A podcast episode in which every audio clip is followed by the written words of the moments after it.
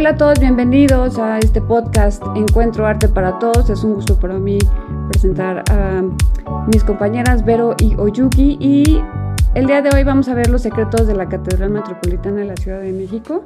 Tenemos una invitada muy especial. Oyuki, por favor, te cedo la palabra. Ok, hola a todos. Bueno, pues hoy contamos con la presencia de María del Socorro, eh, que nos va a platicar su experiencia en la catedral. Tiene 24 años, ¿correcto? Dando recorridos en la catedral. Y la verdad es que nos llamó mucho la atención este tema porque no es un espacio al que acudamos con frecuencia. Pasamos mucho por el centro, por la plancha del Zócalo y sabemos que está, pero no sé cuántos de ustedes sí se han animado a entrar. Y, la verdad es que es un espacio de, de cierta importancia histórica, sea que seamos religiosos o no. Pero bueno, primero cuéntanos cómo es que te, eh, que te acercaste a este lugar y por qué te cautivó por tantos años. Eh, primero, buenos días, buenos días a todo su público. Sean días, mm, perdón, tardes o noches, porque cada quien lo ve, ¿verdad? Pues a la, hora que le, que le, da tiempo. Eh, como decía Oyuki, bueno, pues la Catedral Metropolitana de México pues no es, perdón Yuki, voy a decir que es una parte, tú dijiste que es algo importante, no algo. Yo creo que es, mucho. es mucho porque es parte de nuestra historia. Como decía, llegué aquí porque mi hija me dijo, mamá, tengo que ir a la catedral. Le digo, pues sí, pero yo voy contigo. Entonces ya fuimos, la que me quedé fui yo.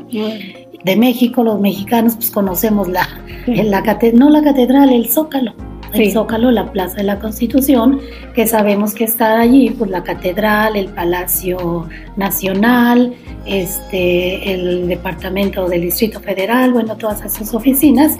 Y pues antes de que estuviera así, pues era una isleta, una isleta muy pequeña, alrededor pues habíamos, digo, lo el lago, estaba el lago, y que cuando llegan aquí precisamente a esta isleta, ellos ya sabían, tenían la idea de este símbolo que iban a ver con el águila eh, y la serpiente, y bueno, se quedaron aquí, se asentaron en 1325, 1325, hasta que llegan los españoles, como dice Oyuki, eh, ellos, eh, ellos construyen en esta isleta, la van haciendo grande, porque era pequeña, pero con estas chinampas le van haciendo, le van ganando terreno a, este lago, se va haciendo grande.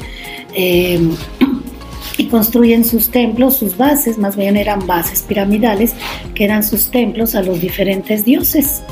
Eh, llegan los españoles, y pues, ¿qué sucede? Todos sabemos también, no vamos a hablar de eso. Llegan los españoles eh, en el 1519 pero ya para 1521, pues bueno, sitian la ciudad de la Gran Tenochtitlán, cae eh, en manos de los españoles, viene al mando Hernán Cortés, y bueno, pues eh, eh, Hernán Cortés manda a destruir esta ciudad. Había 78 cúes, así le dicen, 78 cúes en este espacio de, de, Templo Mayor que estaba bardeado. Tenía una barda llamada Coatepantli. No me acuerdo bien los metros, pero hagan de cuenta que para que no vayan a criticar los que sí saben, 475 metros por 380, algo así, ah. algo así medía todo, digo, era la barda que circundaba este templo mayor. Entonces, eh, de estos 78 cúes, pues por supuesto que estaba ahí el templo mayor que estaba dedicado a sus dioses, a la de la guerra y a la de la lluvia, que siempre han sido pues las economías siempre mayores pues desde ese entonces. Pero bueno, eh, esto fue destruido y con las mismas piedras. perdón, perdón, una. Dime. Perdón la interrupción. Este. Oye, este, una pregunta, ¿qué es un cue?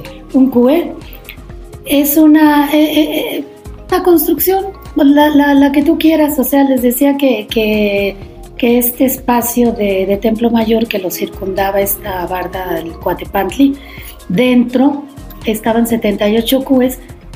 Vamos a hablar del juego de pelota, de los eh, basamentos piramidales que eran los, este, los templos a los diferentes dioses, este, todo. Eran como edificaciones, ¿no? Entonces, cualquier, cualquier edificación, cualquier construcción, cualquier templo, cualquiera te digo, juegos de pelota, todo lo que estaba construido en ese templo, en esa área, este, eran, se le decían CUES.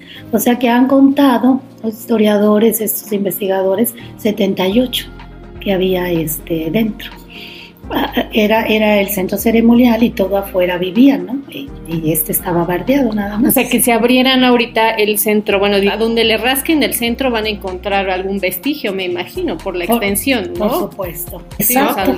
y si ahorita van, ahorita iba a hablar de estas ventanas arqueológicas, pero bueno, me adelanto un poquito.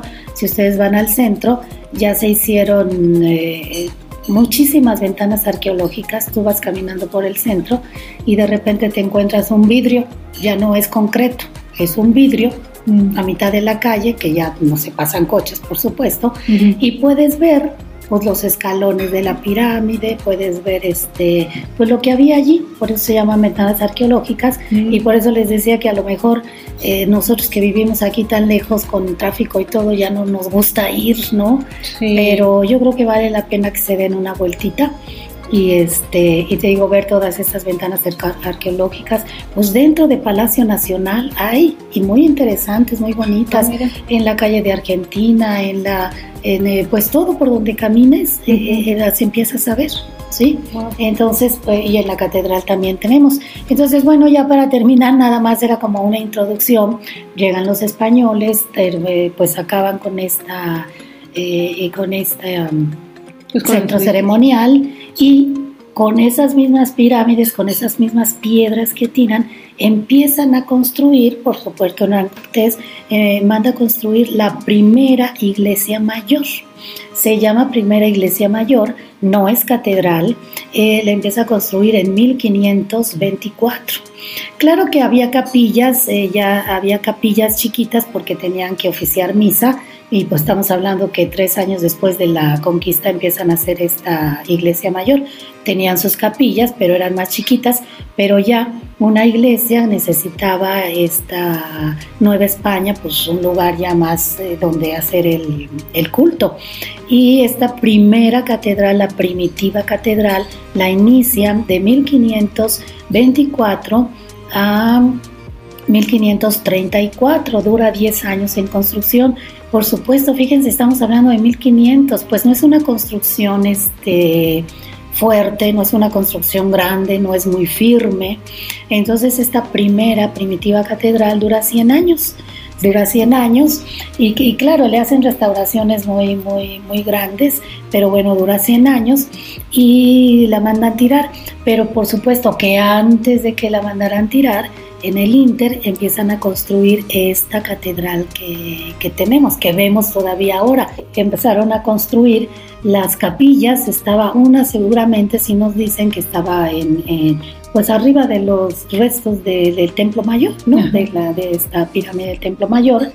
Y pero pues seguramente que allí no pudieron construir porque era una pirámide muy grande, casi de 60 metros de altura. Lo que si ustedes ven la catedral hasta arriba de su torre, eso mide 60 metros. Entonces imagínense el trabajo que haber costado tirarla.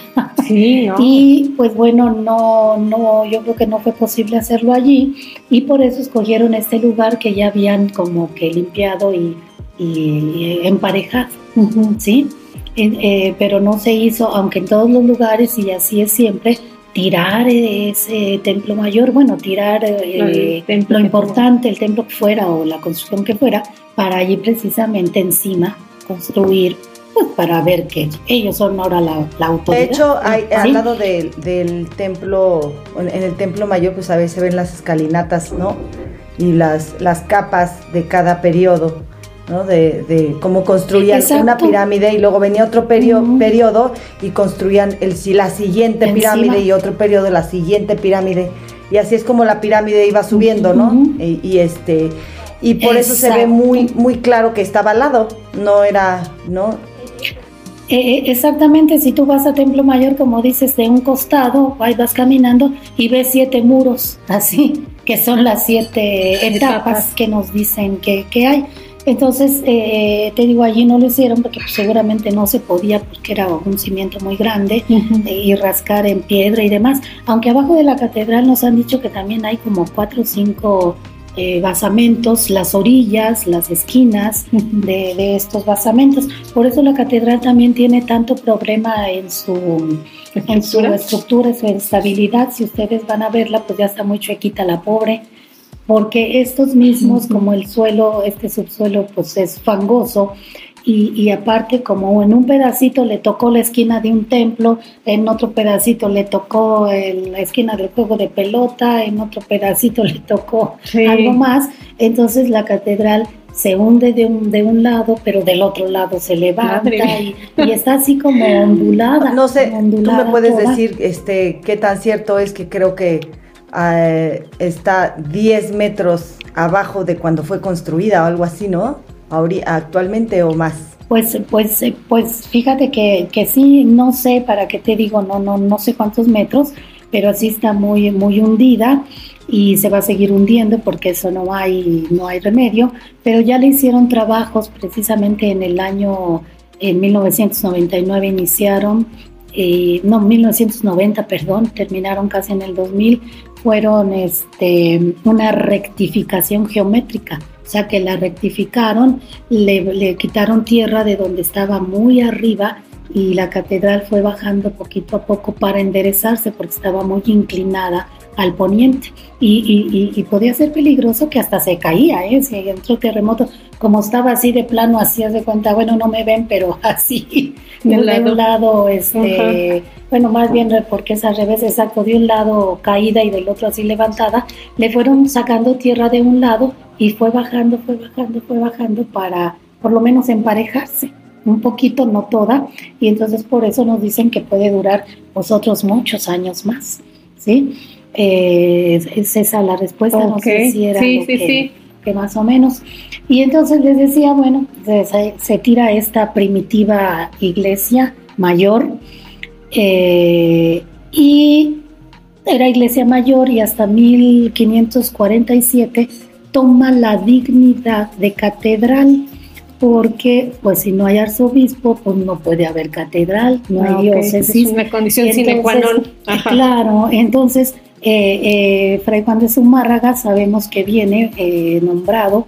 Primero por los reyes, tenían esa concesión para ser obispo aquí de la Nueva España, pero no podía tener este, todavía la dignidad de catedral porque el Papa le tiene que ahora sí que otorgar el, el título. El título. Entonces Fray Juan de Zumárraga regresa a España y vuelve entonces ya a regresar a la Nueva España con su ya bula formal del Papa y entonces se inicia aquí, empieza la primera diócesis de México, que es esta, por eso es primada, porque ocupa la, primacía, y entonces ya es nombrado primer arzobispo de México, Fray Juan de Zumárraga, con la catedral, que entonces también ya es la primera catedral también de, esta Nueva España, aunque se haya terminado años después, otras catedrales se terminaron antes, pero pues esta es de todos modos la, la, primera. Entonces ya como nos mandan al arzobispo, ya toma la dignidad de Catedral Metropolitana de México y se le pone eh, catedral eh, dedicada, su nombre es a la gloriosa Asunción eh, de la Virgen, o sea, a los cielos, es un dogma de fe, eso es religioso, ¿verdad? Es un dogma de fe que tiene la iglesia, que la Virgen fue subida en cuerpo y alma, y casi todas las catedrales del mundo, todas se llaman Asunción de la Virgen María a los ah, cielos. Hay excepciones, por supuesto, y habrá muchas, pero en general todas se llaman Asunción. Oye, esta catedral se empieza a hacer en 1573. Este, la catedral empieza en 1573 y se termina hasta 1813.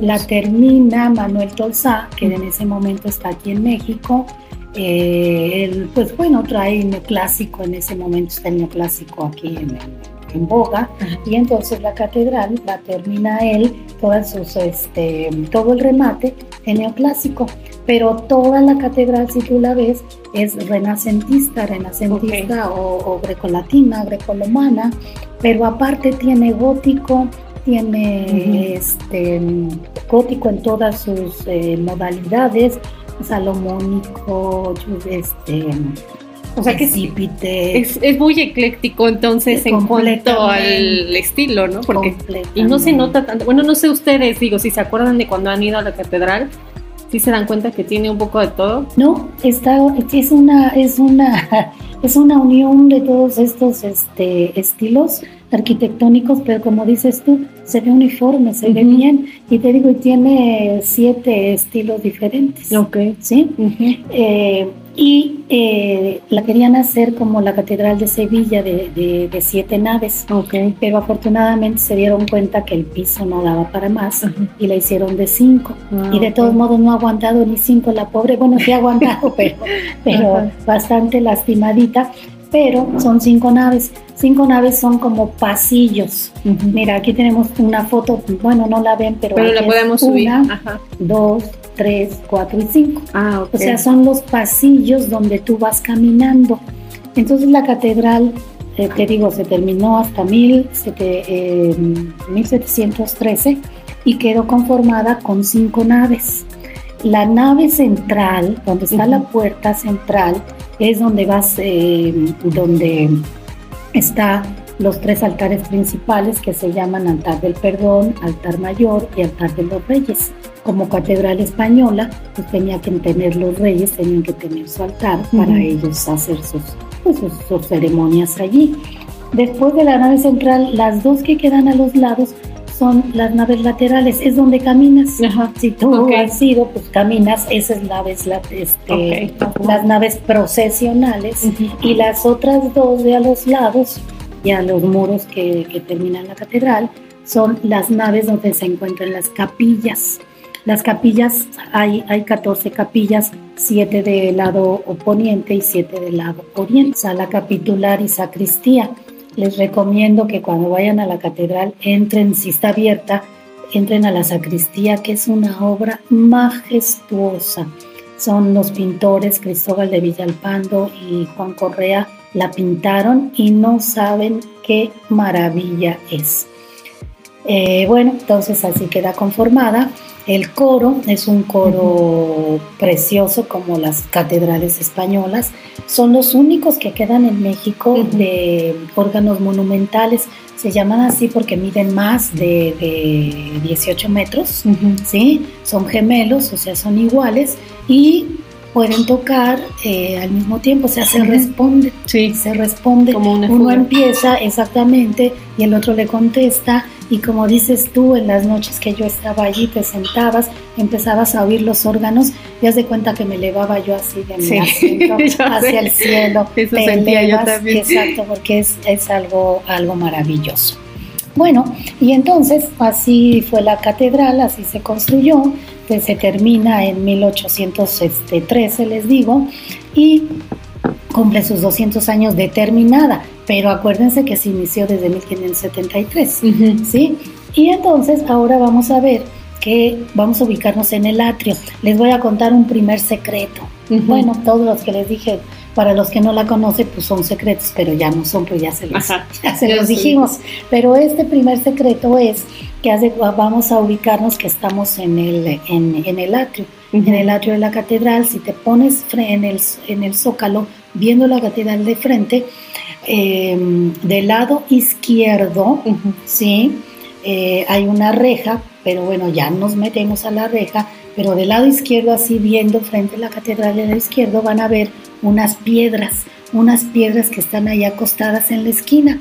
Pues saben qué son esas piedras, van a ver que son larguitas, son las columnas, bueno, parte de las columnas que de la primera catedral, ¿se acuerdan de esta primitiva catedral que hablamos?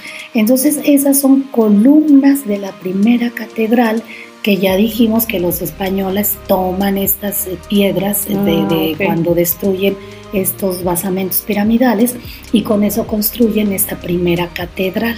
Eh, Creo que habíamos visto, ¿no? De Matías Geritz, o quién era el artista que había intervenido con vitrales la catedral. Sí, es Matías, ¿Es Matías? Sí, Las- ¿verdad? las- los vitrales que tiene la catedral.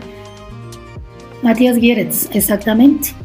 El que hizo las torres de satélite junto con Luis sí. Barragán. Sí, que Pero las bueno, adoramos y fíjate que, exacto, fíjate que, que estos vitrales, si van a catedral y ven los vitrales, En ese entonces cuando los pusieron no les, no les gustaron a nadie porque pues decían agogo. Exacto. Ustedes no habían nacido, pero No. pues era el, el- eh, eh, fueron los años 60 eh, eh, que estaba el agogó, entonces decían que como esos vitrales agogó en una catedral. Que también puso en la de Tlatelolco, yo me acuerdo haberlos sí, visto ahí. precioso. No sé si son iguales a los de Tlatelolco o son diferentes, pero, pero sí son muy es diferentes. diferente. También ahí en, en, en Saldas, en, en San, ay, no me acuerdo, pero ahí donde está Santo Domingo, en la misma calle, también este hizo, hizo, ya son la, eran las terceras este, pues ventanas que se han cambiado. Si hay originales en la sacristía, todavía son las, las, las ventanas originales. Ajá. Sí, de, de que estamos hablando de ellas. Las demás no, muchas no, pero de la sacristía y de la sala capitular son Es originales. que, es que está padre ver eso, que aunque sea un asunto religioso, o sea, sí le han dado cabida al arte, ¿no? Por Sí, ejemplo, con esto de Matías sí. Geritz, Sí. Y que vemos, y que, o sea, que los encontramos estos artistas a veces en lugares que no esperamos, como ahí. Sí, y no es casual. ¿no? La verdad que yo siento que la parte de Matías Geritz, pues no es casualidad. O sea, Matías Geritz, recuerden que él, él estuvo en las cuevas de Altamira y pues eh, gran parte de su trabajo depende mucho de, de eso. O sea, cuando entra a las cuevas de Altamira y ve estas manos plasmadas en la, en la piedra, eh, para entrar a ese lugar tenías que casi que arrodillarte. Entonces, eh, no sé, en alguna entrevista que leí, él como contaba esa experiencia, el- la persona que lo acompañaba, era que, wow, este, era como sumirte en un, un- pues imagínate que los primeros, las primeras personas que ocuparon este mundo, pues ahí habían hecho sus su primera manifestación de expresión y que era para él como sumirse en un espacio sagrado, ¿no? Entonces, eh, esta parte de Matías Claro. con sus oros y sus colores, este, relucientes, era, era una conexión con, con la espiritualidad, o sea, realmente ese artista, bueno, pues en su época seguro que fue muy polémico, como tú nos dices, pero realmente pues él sí tenía una cone- conexión con, con esta parte espiritual. María del Socorro, yo tengo una pregunta, Las, la, la campana era súper importante en la época de- del virreinato, ¿no? O sea, entiendo que era un signo de poderío de la monarquía. A ver, cuéntanos, ¿qué nos puedes contar del campanario, de las campanas de la catedral? Sí, bueno, mira, las, los, las torres campanario eh, están, son maravillosas y las han observado.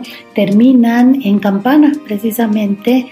eh, tiene forma de campana y sí, tienes, tienes toda la razón, las, las campanas eran las que daban las, las noticias, las que llamaban a misa eh, y tenían un, número de, bueno, de toque de campanas, la gente ya sabía cuando oía cierto, cierto número o cierta, pues hasta como melodía, ya sabían de qué se trataba, te digo, anunciaban si llegaba algún barco, anunciaban si había nacido un heredero de la monarquía, anunciaban también la muerte de, de- los personajes. Mm, Aquí también yo recuerdo, yo estaba en la catedral cuando murió el Papa Juan Pablo II y exactamente fueron 100 toques de, de- de las campanas y eso te anuncia precisamente pues que era la muerte de, de- del, del Papa. Y es, es fantástico porque también si son toques de luto, tú sientes ese dolor, sientes esa, te van tocando así tan, tan, sabes, y en cambio cuando es repique, cuando es de alegría, bueno, es tan, tan, tan, tan, tan, tan. Entonces, bueno, tú sabes, ellos sabían, nosotros ya no, ¿verdad? Yo sí las he oído así, pero ya no sabemos, pero la gente en ese entonces ya sabía perfectamente de lo que se trataba, porque pues las, las campanas eran las que daban las noticias, yo digo en broma que eran los periódicos, De los periódicos, exactamente. ¿Cuántas, de- cuántas campanas tiene la catedral? La catedral tiene 36 campanas, aunque caben, aunque caben exactamente muchísimo más, el doble. Eh, los campanarios eh, tienen 36, algunas campanas se han rajado, así se llaman, y yo de broma digo, pues como se rajaron, no tocan. Sí, porque exactamente, pues una campana si está rajada, Ya no. pues no te da el sonido, pues se, se le va, pues se le va. Cu- ¿Cuál es la campana? O sea, ¿cuánto pesa la campana más grande de la catedral? Eh, Porque me imagino que son de diferentes tamaños, ¿no? Para Claro. diferentes sonidos y... Hay, hay, hay, hay chicas, hay grandes, hay medianas, pero la campana más grande pesa 13 toneladas, se llama Santa María de Guadalupe y si tú vas y subes al campanario y la ves colgada, dices, ¿cómo, cómo aguanta 13 toneladas colgada? Madre. Y lleva allí pues 300 años. Oye, que no se cayó con- Y con los terremotos y con los temblores. Y sí, yo las veo y, y, y, y sí te da así, este, porque las ves colgadas. Esa de 13 toneladas, hay de 7, hay de 6, hay de 3. Y la más reciente, juntito a la Santa María de Guadalupe, el Papa Juan Pablo eh, II también vino y bendijo la de Juan Diego. Cuando, lo, cuando lo hicieron santo. Entonces también tiene ahí una campanita chiquita. Y entonces, bueno, ahí el campanero mayor les da la instrucción de quién empieza, quién sigue, cómo van, cuánto tiempo tiene que durar y, y todo. Pues yo nunca he escuchado, nunca me ha tocado escuchar las campanas. ¿A ustedes? No, ¿verdad? Tampoco. No sé cuándo fue la última vez, cuando Pues- dices lo de Juan Pablo. No, la última vez que tocaron las campanas pues fue de, antes del terremoto que les decía. Eh, fue el terremoto del 2017, quedaron muy dañadas y se cerró. Antes se podía subir, algunos hasta les daban chance de tocar la campana, que era algo pues maravilloso, eh, pero ya no se puede subir. Ya ahora es más, ahorita si van en estos días van a ver cómo la están componiendo, tiene andamios, tiene eh, para, para el campanario, porque las están componiendo. Ya después desde el 17 hasta ahorita, pero más vale tarde. Pues ¿no? sí, mejor que, Y- y- que suenen tarde, pero que Digo, suenen. no sé si algún día ya volverán a subir a la gente porque pues también tenemos que entender que se tiene que conservar. Sí, porque es como, no sé, en las pirámides en Teotihuacán ya no te puedes subir a ninguna, ni a la del sol, ni a la de la luna. Y Pues sí, está como le- muy le- duele, pero pues hay que conservarlas. Y nos contabas que hay una pirámide debajo de, de la catedral. Este, a ver, cuéntanos de quién era esa pirámide o a quién estaba dedicada. Fíjate que exactamente ya hablamos que todo abajo del centro histórico, pues bueno, hay, hay restos, hay vestigios de todos estos templos que, que quedaron enterrados. Y abajo de catedral bo- eh, eh, hay varios, pero bueno, no exactamente abajo de catedral, a ver si no le- los enredo. Catedral, pero a un ladito hay, un, hay otra iglesia que se llama el Sagrario. Entonces ahí es donde está este templo que estaba dedicado a el sol Tonatiuh. Entonces si vamos a ese patio lateral eh, que da por el lado de Palacio Nacional, bueno que ya al museo del Templo Mayor, allí hay en el piso hay unas escaleras. Si Sí, bajamos exactamente esas escaleras son para bajar, no para subir. Esas escaleras bajamos, bajamos este al subsuelo y entonces allí abajo de- del sagrario eh, vamos a ver una pirámide, bueno, lo que queda de la pirámide de Tonatiuh, como ya dije, que es el sol, y se ve perfectamente el talud, ya ven que son talud, tablero hasta arriba, entonces se ve un pedacito del talud así inclinado, con las piedras originales, eh, todo te da mucha emoción porque pues es, es, es, Ujú. es- Nuestra es- historia, sí. Exactamente, que quedó ahí enterrada. Y aparte, interesantísimo porque ves unos troncos, troncos de madera que atraviesan la pirámide. ¿Y saben qué son esos troncos? Era el soporte, ¿no? Era la cimentación anterior. Estamos hablando que la catedral se inició en 1573, bueno, ya lo habíamos dicho, y entonces no había cemento, no había varilla, pues no había nada de lo que tenemos ahorita, y la cimentación era con estos árboles de ahuejotes que crecen, los que ven en Xochimilco, pues como este era lago, pues es todo lo que abarcaba, ¿no? Hasta allá todo el lago. Estos árboles de ahuejotes son los que crecen en el agua, se hacen duros. Entonces, los, los eh, aztecas usaban estos para sus chinampas, les digo, para, para hacer- ir es- haciendo grande la isleta. Y pues los españoles, pues lo ven, hacen lo mismo, ocupan estos árboles de ahuejote, pues que si era el lago, pues estaba lleno de esos. Claro. Entonces vemos ahí esa primera cimentación que fue con puros troncos de madera de estos árboles. Si van a Xochimilco, ven unos así derechitos, derechitos. Ajá, dime. En el recorrido del templo ahí hay una parte donde te, te explican muy bien y está súper didáctico este cómo ellos construían este estos cimientos con base a lodo y todo este material que, que usaban para que como que flotara, ¿no? Exactamente, ellos hacían chinampas y, y bueno, pues la chinampa no pesa, pero imagínate esta misma, esta cimentación con troncos, sostener la, la catedral que pesa como 127 mil toneladas y lo sostenían los arbolitos de aguejote. No, qué increíble. Exactamente. Y si lo sacas del agua, pues va perdiendo su. O sea, que se hacen fuertes en el agua. Se hacen fuertes en el agua porque ahí crecen, ahí Ok. están, ese es su... Y, pero de aguejote, si ponen otro, pues Sí, se pues se pudre, ¿no? pudre. Pero por eso digo, pues la naturaleza sabia, entonces ahí crecían y estos mismos, claro, miles y miles y miles este, de, de troncos de estos de aguejote y se pueden ver ahí abajo junto con la pirámide y te digo, está la pirámide y en medio los troncos, ¿por qué? Pues porque tenían que agujerar la pirámide para meter los troncos para poder cimentar Y, y no podemos este entrar a ver, la verdad, me imagino que no es como que algo ya no, turístico. esto sí era, sí daban Ah. permisos, claro, no así toda la gente no podía entrar. Nosotros con permisos este, Especiales. especiales pas- pasábamos como tú que me lo has dicho, este, pero ahora sí que otra vez, ahora no fue el terremoto, la pandemia, eh, pues empezó la pandemia, ya ven que cerraron todo, Ujú. se acabó todo, entonces se quitaron también ahí los permisos, ya no hubo visitas y hasta la fecha pues no la han este, No lo han abierto. no la han abierto y también pues dudo a lo mejor y fíjense que en tiempo de lluvias se inunda Ah, como como eh, pues no que entre el agua porque me decían cómo entra el agua no no entra se filtra Claro. de, abajo para arriba. sí porque si tú estás hasta abajo eh, eh, está todo inundado a veces no podemos pasar porque Mm. se va filtrando se va filtrando del piso el agua Oye, María del Socorro, una pregunta. ¿Podrías platicarnos un poquito sobre las pinturas que están dentro de la catedral? Bueno, pues mira, la catedral es, eh, ahora sí que tiene un bagaje cultural y artístico tremendo.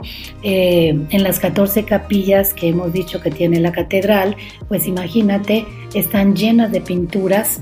eh, precisamente, si la catedral se inició en, en- desde 1573, pues 1600, 1700, pues estuvo trabajando todos los mejores pintores, escultores eh, en la catedral.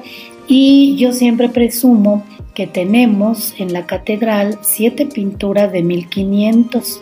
1500 ya serán aproximadamente después de 1580, ¿sí? Eh, aunque no estaban en esta catedral, les comento que había una primitiva catedral, una primera catedral, entonces claro que estas pinturas, imagínense, pertenecían a esa primera catedral, porque esta segunda, pues si fue construida en 1700, este, 70, mil- 1573, pues para 1580 pues no había pinturas, estaban en la primera catedral, en la Ok. primitiva catedral, pero cuando ya se termina esta catedral posteriormente, se pasan esas pinturas para acá.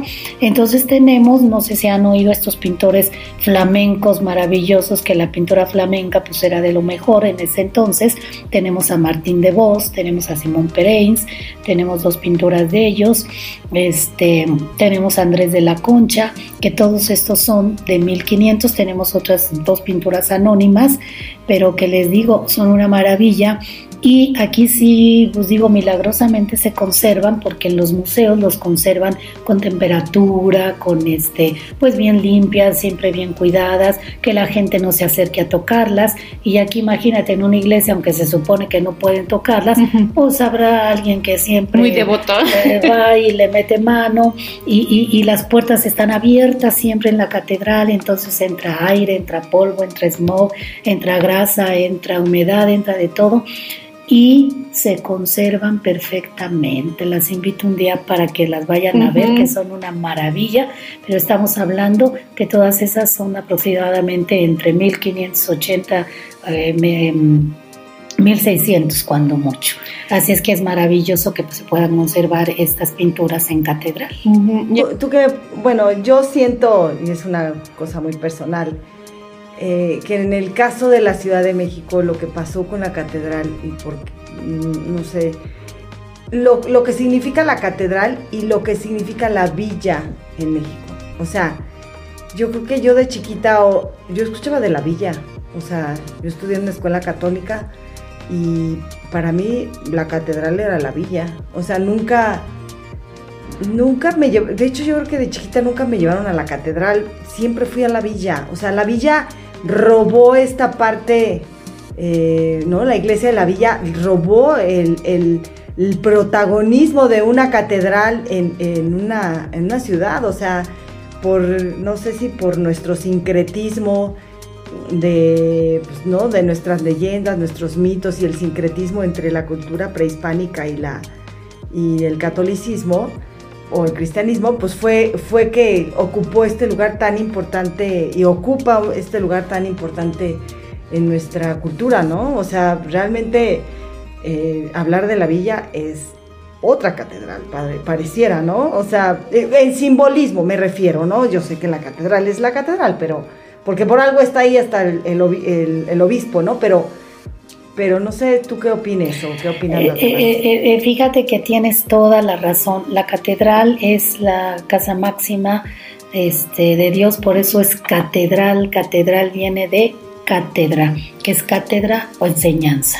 Entonces, precisamente por eso es la enseñanza del arzobispo, ¿sí? Es donde sale para toda su diócesis, por eso hay una sola catedral en cada, en, en- en- en, bueno, en cada arzobispado, ¿sí? Hay muchas iglesias, muchas este, parroquias y demás, pero nada más cátedra porque es una, es la del obispo. También cátedra es una sede, una silla, por decirlo. Por eso ahí en la catedral, el, el catedrático de la catedral pues, tiene su cátedra, refiriéndonos también a, su silla, silla, ¿no? Más o menos esto. Y sí, como dices, ah, se oye feo, pero bueno, la, la, la Basílica de Guadalupe opacó a la catedral, porque bueno, pues aquí fue una, fue algo muy, muy diferente todo esto que, este, bueno, es basílica, es dedicada precisamente a, un, a, a la Virgen, ¿sí? Este, pero sí, así es. Está súper interesante eso. Sí. Pues miren, pues entonces los, los invitamos a darse una vuelta por la catedral y, y mirarla ahora con otros ojos. A lo mejor si no somos religiosos, no a través de los ojos, pero sí apreciando todas las bellezas que tiene en per se. O sea, el espacio, el, el arte, la dimensión y el valor histórico que tiene ¿no? para nosotros. Sí, eh, eh, lo que dice Oyuki, este, como dices, para un creyente lo va a ver diferente, pero es que yo que daba- es que el arte, pues seas católico, seas Sí, este, judío, seas ateo, sea de Sí. lo que sea, como dices, entonces váyanla a ver, no importa si no son creyentes, véanlos con los ojos que ustedes quieran. Miren, la catedral tiene para todos. Un arquitecto, pues estamos viendo qué arquitecturas, un ingeniero, estamos viendo cómo para conservarla de pie, un pintor, un escultor, un diseñador Un gráfico, un músico, Sí. un este, bueno, ya una creyente, o sea, la catedral tiene para todos, por eso les digo, el- cada quien lo va a ver con los ojos que quiera, con los ojos que le gusten, y les digo, hay para todos y a todos les va a gustar. Mm, exactamente. Me dio pues mucho gusto estar con ustedes, muchas gracias. Pues muchísimas gracias por acercarnos, eh, por llevarnos a dar una vuelta a la catedral, eh, que de pronto pues olvidamos, ¿no? Que tenemos este magnífico lugar ahí tan a la mano en nuestra ciudad. Eh, chicas, no sé si quieran agregar algo más. No, yo, muchísimas gracias. Hasta luego. Hasta la próxima. Muchas gracias a ustedes. Bye. Gracias.